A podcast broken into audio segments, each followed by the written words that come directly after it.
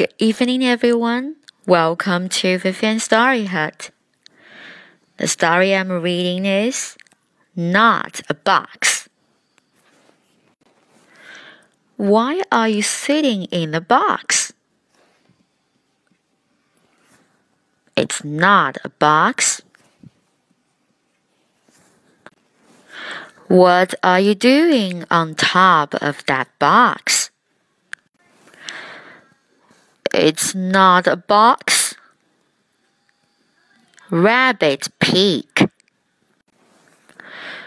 Why are you squirting a box? I said it's not a box. Now you are wearing a box. This is not a box.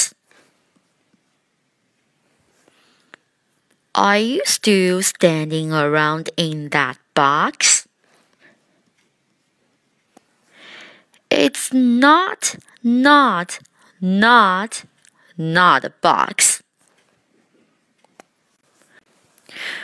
Well, what it is then? It's my not a box. Hope you like the story. Thanks for joining me. Bye.